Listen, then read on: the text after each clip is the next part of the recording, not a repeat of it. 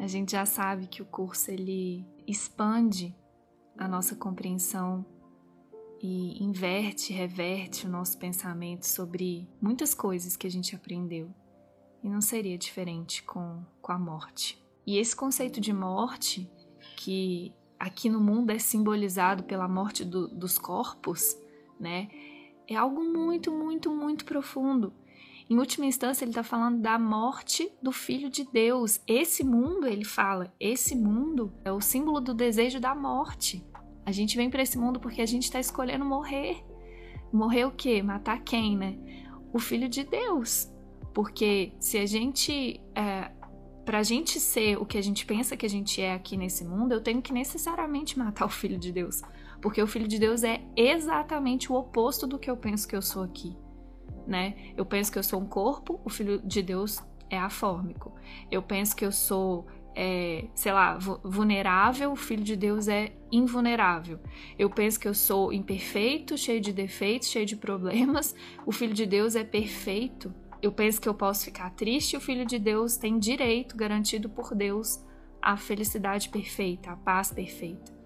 Né? Enfim, é literalmente o oposto. Esse serzinho que a gente chama de eu, aqui no, nesse mundo, ele é o oposto de quem nós realmente somos. Então, a gente realmente acredita que a gente matou o Filho de Deus e pior, que a gente matou Deus, né?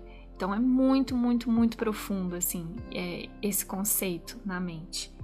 A lição 163 do livro de exercícios de um curso em milagres é um presente para a gente compreender esse, essa definição de morte para um curso em milagres.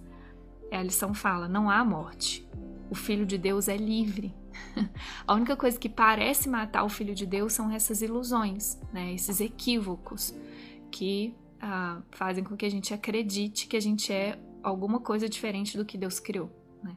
Só que até esse equívoco ele é impossível, porque a gente não pode mudar o que Deus criou. Deus já criou a gente perfeito, Deus já criou a gente imutável, afórmico, eterno, enfim. E já na primeira, no primeiro parágrafo ele vem definindo e respondendo isso. Ele fala: morte é um pensamento que toma muitas formas, frequentemente não reconhecidas. Morte é um pensamento, ponto. É um pensamento, não é um fato, não é, um, é uma tragédia, é um pensamento que, fre, que toma muitas formas que frequentemente a gente não vê essas formas.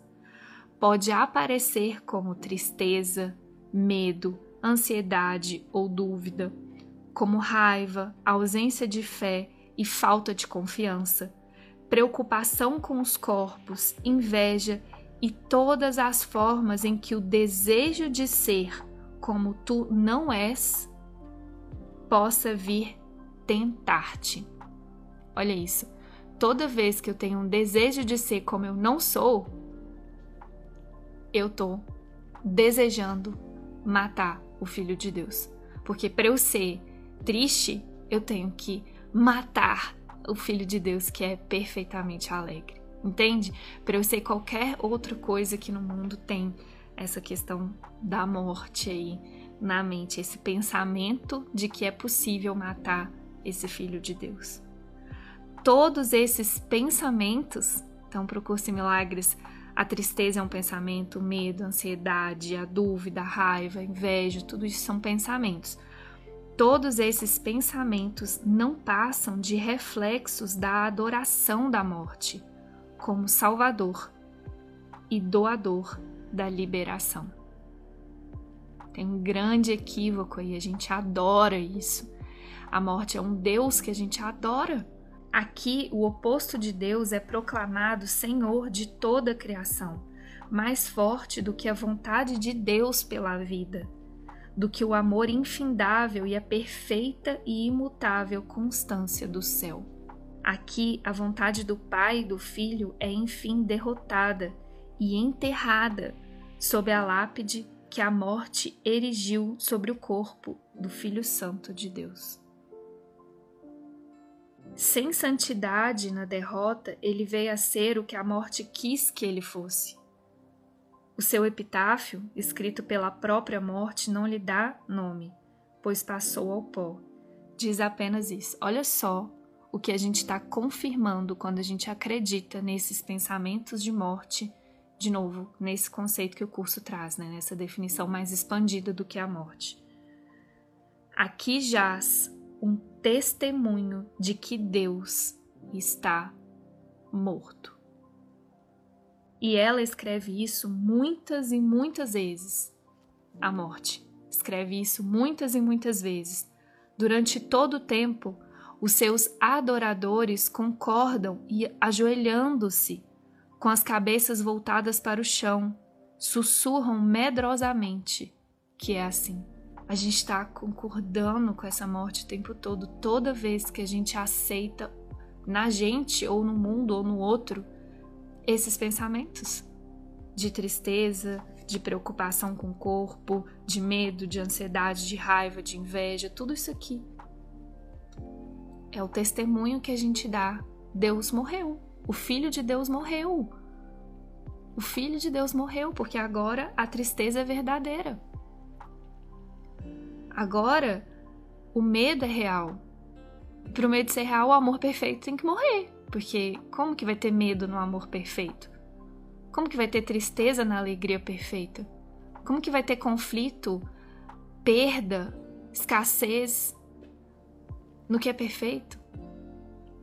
É uma lição muito, muito profunda, assim, é um grande presente mesmo, que forte, né, chacoalha a gente para para realmente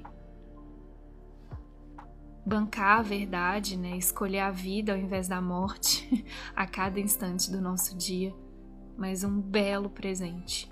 E no final dessa lição tem uma oração linda para treinar isso. Inclusive se você está lidando com, essa, com esse assunto morte do corpo, né?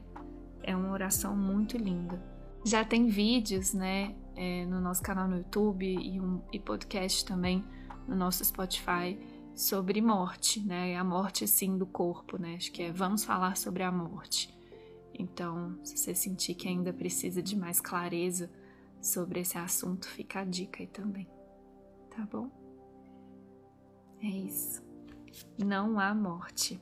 O Filho de Deus é livre. Que a gente possa expandir a nossa compreensão do que é a morte para ficar para parar de ficar matando o Filho de Deus na nossa mente aqui no mundo.